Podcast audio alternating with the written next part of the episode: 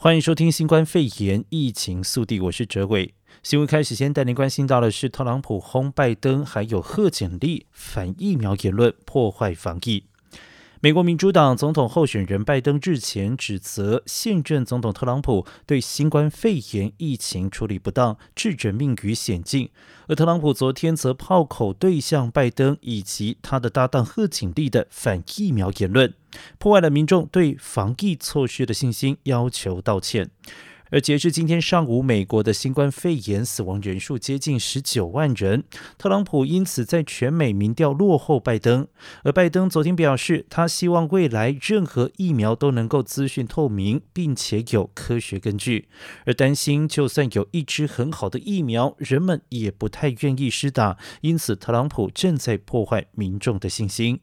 而特朗普昨天在白宫前召开的劳动节记者会上表示，拜登和他非常自由派的搭档会毁了这个国家，会毁了我们的经济。他们应该为自身的鲁莽的反疫苗言论立即道歉，他们所言有损科学。而由于特朗普选情受到新冠肺炎疫情的影响，使得他面临需尽快控制疫情的强大压力，因此外界担忧特朗普政府可能为了赶上总统大选而仓促让疫苗上市。再来带您关注到的是选举的消息，拜登募款破纪录，特朗普考虑掏腰包一亿元拼连任。根据彭博资讯八号的报道，美国总统特朗普曾经和朋友讨论，如果有必要的话，将自掏腰包多达一亿美元来拼大选连任。虽然特朗普在二零一六年自掏六千六百万美元竞选，但在任总统自掏腰包来竞选连任，将是前所未见。然而，最新的财务报告显示，特朗普在包括共和党全国代表大会在内的竞选连任活动当中，已经支出了超过八亿美元。而拜登与民主党全国代表大会截至七月，已经花费了大约四点一四亿美元。不过，拜登的竞选团队在八月募得了三点六五亿美元，打破了奥巴马在二零零八年创下的一点九三亿美元的单月纪录，更是创下美国总统后候选人。单月募款最高的纪录，而截至七月底，拜登团队有二点九四亿美元现金，比特朗普少了约六百万元。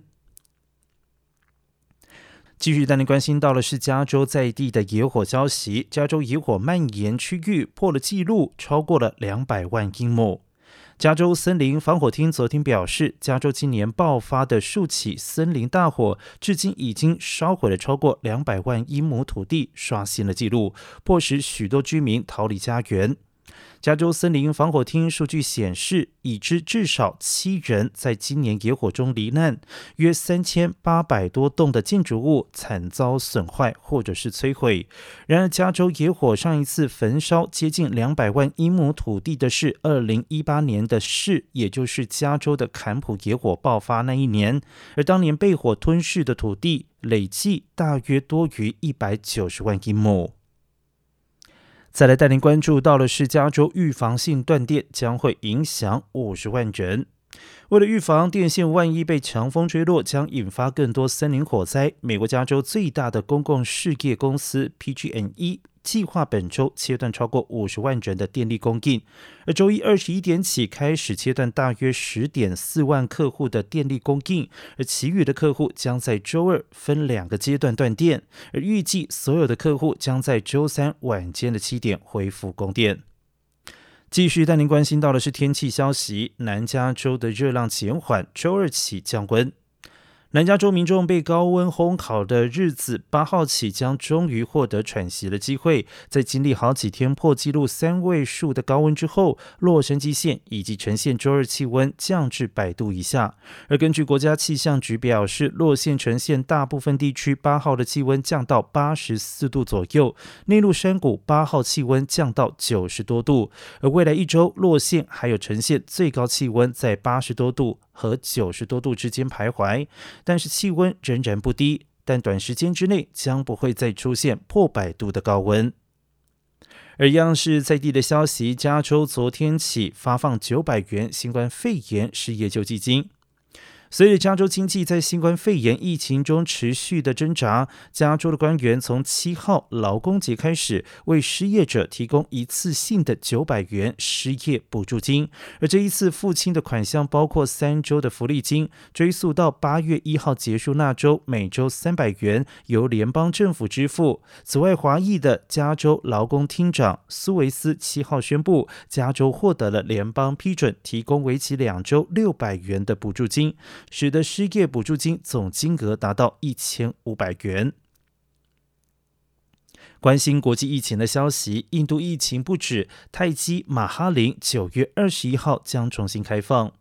印度感染新冠肺炎人数居高不下之际，印度的官方今天却表示，著名的观光景点泰姬玛哈林将在关闭六个月之后，在九月二十一号重新开放。不过，将会要求民众遵守所有新冠肺炎的防疫规定，像是保持社交距离、戴口罩等等。此外，每天入场人数将限制在五千人，低于以往每天平均入场人数的两万人。拥有十三亿人口的印度，昨天超越了巴西，累计感染人数超过了四百二十万人，成为仅次于美国的全球累计确诊人数第二多的国家。尽管感染人数稳定的增加，为了提振受疫情重创的经济，印度仍然逐渐重新开放。